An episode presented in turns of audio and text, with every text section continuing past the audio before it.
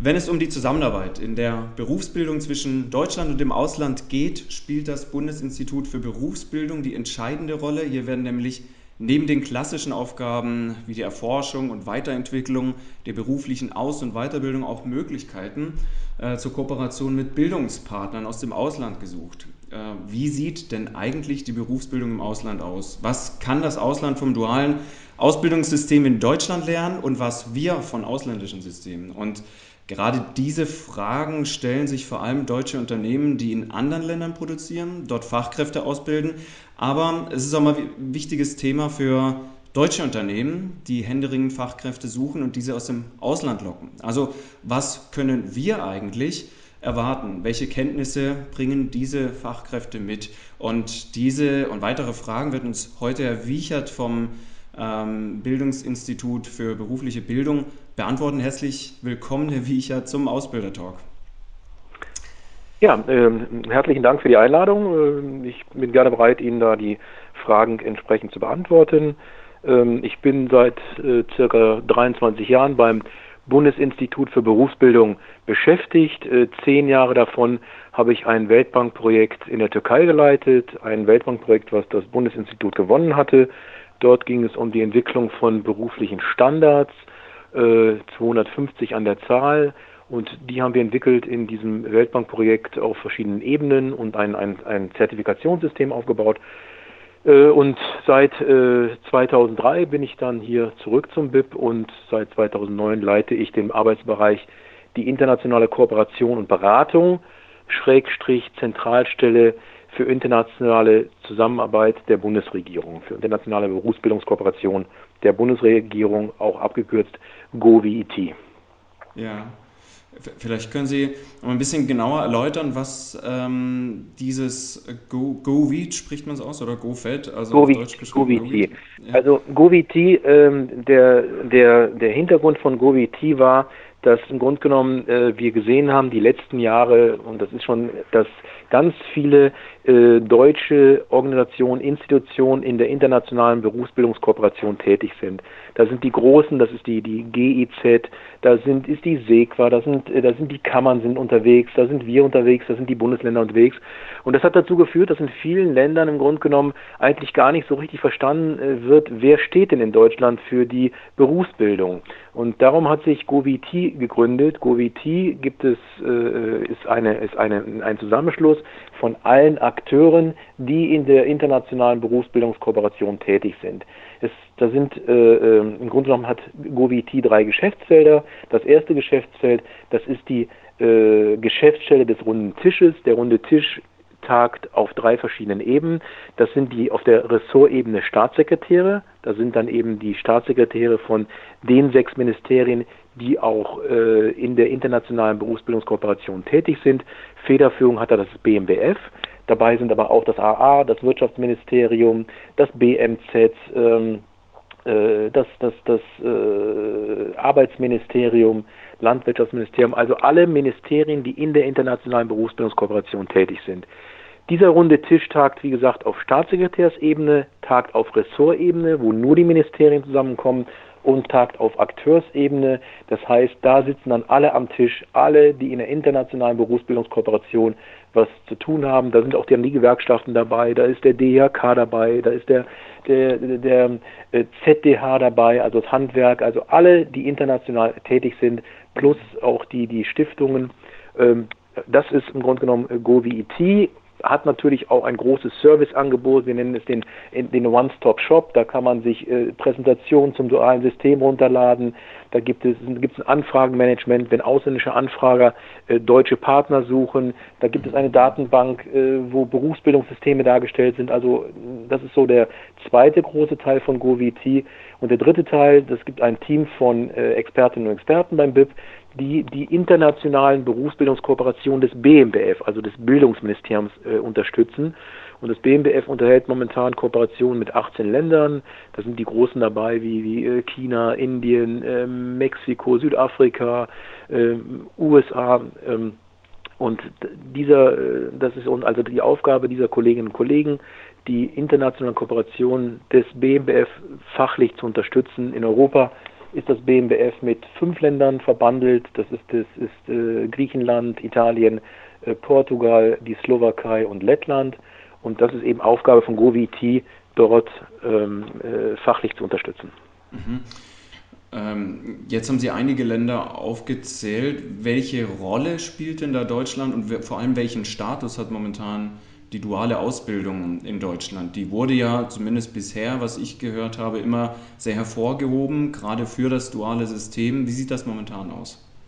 Es sieht auch momentan so aus, also wenn man sieht die Zugriffszahlen oder auch die Besucherzahlen, bei uns ist immer sehr interessant. Wir haben ja äh, pro Jahr hier, äh, gerade bei GoVT, haben wir äh, weit über 100 äh, Delegationen aus allen Ländern und es kommen auch wirklich äh, Fach- und Führungskräfte zu uns, um sich über das duale System zu informieren, weil, weil man eben sieht, dass, äh, dass die Länder, die ein duales System haben, durch die Finanz- und Wirtschaftskrise relativ gut durchgekommen sind. Also sprich, äh, die Länder, also die Klassiker sind ja Schweiz, Österreich, Deutschland.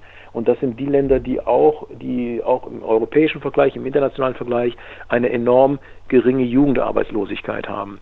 Ähm, die meisten Länder, mit denen wir zusammenarbeiten, haben schulisch geprägte Systeme. Das heißt, die Ausbildung findet nahezu äh, zu 100 Prozent in der Schule statt, in Werkstätten auch in der Schule und Betrieb, im Betrieb äh, werden dann betriebliche Praktika absolviert.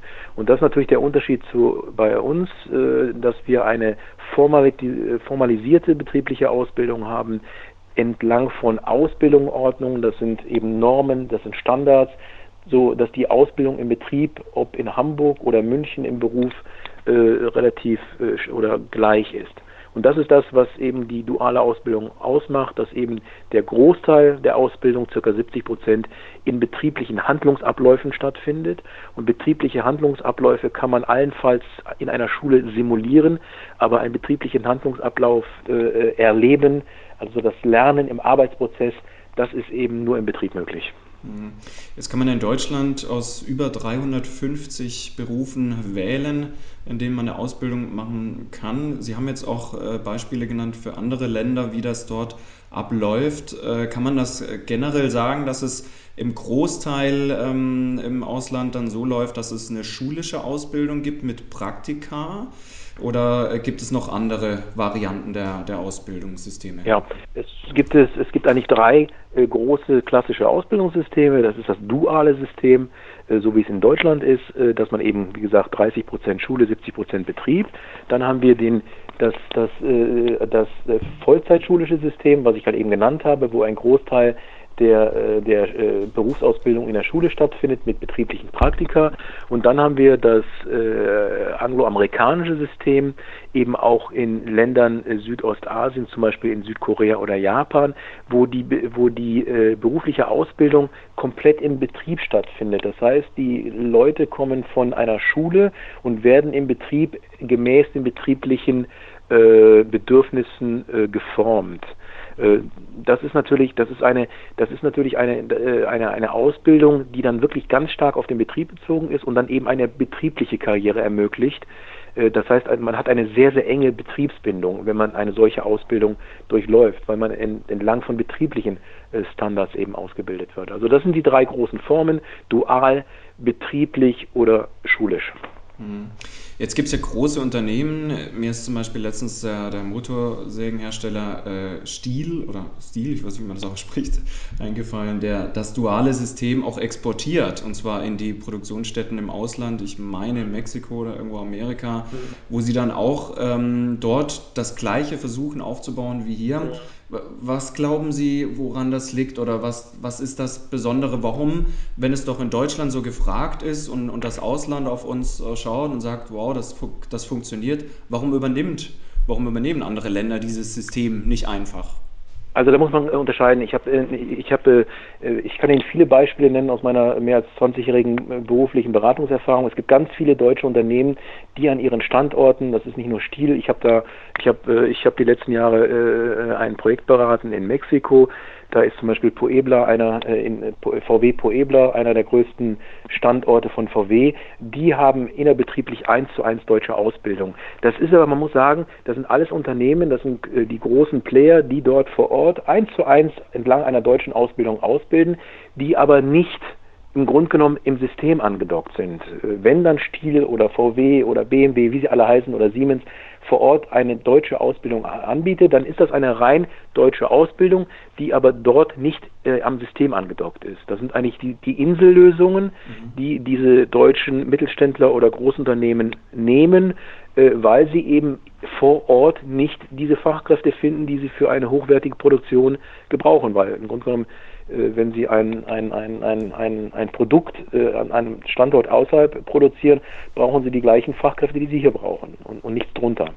Mhm. Deswegen ist das im Grunde genommen, äh, das ist kein Systemexport, sondern im Grunde genommen die Firmen machen innerbetrieblich ihre Insellösungen, die aber nicht äh, dazu führen, dass das System im Partnerland, in Mexiko, in Indien, in China im Grunde genommen davon äh, groß berührt wird. Mhm. Ähm, nehmen wir das Beispiel gerade mal andersrum. Ich habe Ihnen vorher in meiner Einleitung haben wir schon drüber gesprochen. Es sind auch immer mehr deutsche Unternehmen, die gerade in Deutschland nicht mehr die, die Azubis, äh, vor allem äh, immer schwieriger die Fachkräfte finden und sie überlegen, okay, wo bekomme ich die aus dem Ausland her? Ich kenne gerade im Gesundheitsbereich Unternehmen, die gehen äh, bis auf die Philippinen, um dort Fachkräfte ja. zu rekrutieren.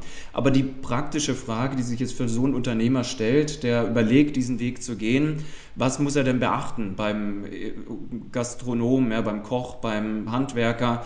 Kann man da einfach sagen, ich, ich äh, suche jetzt mal im Ausland, im europäischen Ausland, im internationalen, ähm, kann man da einfach äh, ja diese Fachkräfte oder auch die, die Schüler dann hier integrieren oder muss man bestimmte Dinge beachten? Sind die anderes gewöhnt, bringen die andere Voraussetzungen mit? Ja, das Deswegen gibt es ja das sogenannte Anerkennungsgesetz seit einiger Zeit. Das heißt, Menschen äh, aus, äh, aus einem anderen Land, die in einem nationalen System ihre berufliche Qualifikation erworben haben, können diese sich in Deutschland anerkennen lassen. Und das ist dann eben die Möglichkeit, um eben dann auch hier äh, äh gegebenenfalls Arbeit zu finden. Das heißt, man, man bekommt eine, eine, entweder eine Vollanerkennung oder eine Teilanerkennung und dann wird ganz klar gesagt, was den Leuten eben noch fehlt, wenn ich eben aus den Philippinen komme und eben im Gesundheitsbereich mir hier irgendwas anerkennen lassen will, dann bekomme ich entweder eine Vollanerkennung, das heißt, ich kann eben als Fachkraft äh, auf dem deutschen Arbeitsmarkt arbeiten, wenn natürlich die, die äh, aufenthaltsrechtlichen äh, äh Fragen geklärt sind. Oder man bekommt eine Teilanerkennung und dann äh, wird die anerkennende Stelle äh, teilt einem mit, in welchen Bereichen ich eben noch nachbessern muss. Und dafür ist eben dieses sogenannte Anerkennungsgesetz da. Da bin ich aber kein da bin ich nicht der Fachmann im BIP. Da gibt es einen eigenen Bereich, mhm. äh, die da eigentlich wesentlich besser Auskunft geben können. Okay, ähm, also es gibt auf jeden Fall die Möglichkeit, ist wahrscheinlich dann auch spezifisch äh, vom, vom Land, ist es in der EU, außerhalb der EU, wo wurde die entsprechende Ausbildung absolviert, gehe ich jetzt mal davon ja. aus. Ja. ja. Ähm, gerade wenn wir jetzt Europa sehen, es soll ja viel, viel wird angeglichen, europäische Lösungen stehen im Vordergrund. Ist es auch hier denkbar, dass gerade im Ausbildungssystem, in der Zusammenarbeit der europäischen Länder vielleicht ein einheitliches europäisches System entsteht, das dem deutschen ähnelt oder vielleicht ein, ein ganz neues entsteht? Was ist hier momentan im Gange? Ihr könnt nochmal die Frage, die war, war, mir jetzt nicht ganz klar. Hm. Stopp mal und, ähm, nochmal die Frage. Ja, gerne, gerne.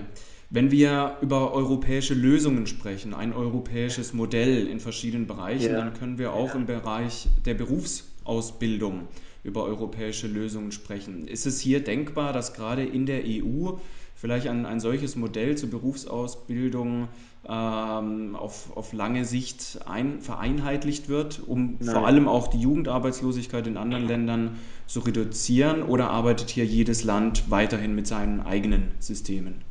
Also ich, ich, glaub, ich glaube nicht, dass, dass äh, in Europa längerfristig die Berufsausbildungssysteme äh, äh, sich anpassen oder homogener werden. Ich denke, es wird weiterhin werden alle werden die Länder ihre eigenen Berufsbildungssysteme haben. Was man natürlich machen kann oder wo wir äh, oder das das Bundesministerium für Bildung und Forschung europäische äh, Länder berät, ist zum Beispiel in der in der Setzung von Standards, in der Qualifizierung von Ausbildungspersonal oder Lehrpersonal. Aber dieses das irgendwo ein ein System europaweit, ob es das duale ist oder das Vollzeitschulische oder das freien betriebliche, ich glaube, keines dieser drei großen äh, Systeme wird längerfristig in ganz Europa äh, äh, ja, äh, etabliert werden können. Mhm. Okay. Die letzte Frage betrifft ähm, vor allem das Handwerk, aber nicht nur, denn gerade jetzt im Handwerk haben wir ja riesige Probleme bei der Besetzung von Ausbildungsplätzen. Und das hängt ja letztendlich nicht nur damit zusammen, ähm, dass äh, aufgrund des demografischen Wandels es immer weniger Jugendliche gibt für Berufsausbildung, sondern gerade auch damit, dass wir momentan den Trend zur Akademisierung haben. Jeder möchte studieren, studieren und dann danach äh, nach dem Studium äh, entsprechende Berufe erlernen. Trotzdem brauchen wir die andere Seite auch, nämlich gerade in der dualen Ausbildung Gibt es hier vielleicht auch Überlegungen, ähm, die, die Sie jetzt betreffen ähm, oder die Sie auch haben, da ähm, ja, et, etwas zu ändern, äh, beziehungsweise äh, gerade nochmal drüber nachzudenken, vielleicht auch was zu kopieren, von was im Ausland sehr gut funktioniert bezüglich dessen? Also äh, ich denke nicht, dass wir äh, irgendwas kopieren aus dem Ausland. Wir können von, von, bestimmten Entwicklungen lernen. Also ich denke grundsätzlich ist immer wichtig, wir müssen natürlich schauen, die berufliche Bildung muss attraktiv bleiben. Wie bleibt berufliche Bildung attraktiv?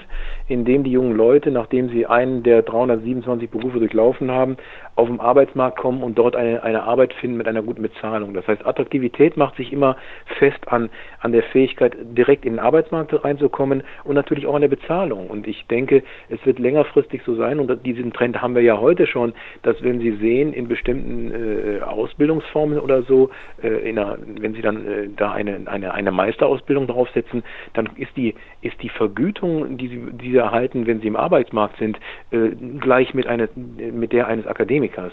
Das heißt, äh, Attraktivität und, und äh, also die, der Wert eines, eines Berufsbildungssystems macht sich natürlich fest genau an diesen, an, an inwieweit dort es attraktiv ist, in die Berufsbildung reinzugehen. Und ich, ich denke, äh, das muss eben Berufsbildung schaffen, dass man diese äh, die Berufe weiterhin attraktiv hält und natürlich auch anpasst an, äh, an die Entwicklung, die wir jetzt diskutieren in Sachen Industrie 4.0 Digitalisierung, also Verschmelzung von Produktions- Dienstleistungsprozessen mit dem Internet. Und nur so werden wir längerfristig die Berufsbildung attraktiv halten. Mhm. Okay. Gut, ich glaube, jetzt von meiner Seite aus haben Sie alle Fragen ähm, beantwortet. Ähm, hab ich, wollen Sie noch irgendwas äh, ergänzen? Wollen Sie irgendwie? Eigentlich brauche ich nicht. Äh, ja. nur, nur, für mich die Frage, wir können ja. Schnitt machen, brauchen nicht mehr aufnehmen. Die Frage wäre, ja. äh, bekomme ich das Interview zugespielt, dass ich das freigebe? Ja, sehr gern, klar, natürlich. Ja? Also das, das gebe ich Ihnen, ähm, da gebe ich Ihnen sehr gern einen Link, wenn ich es dann soweit habe. Das, das wird jetzt allerdings mh, einige Tage dauern. Ja, kein ähm, Problem. Aber da schicke ich Ihnen dazu und dann sagen Sie, ist okay oder muss was raus oder, oder, oder sonst irgendwie.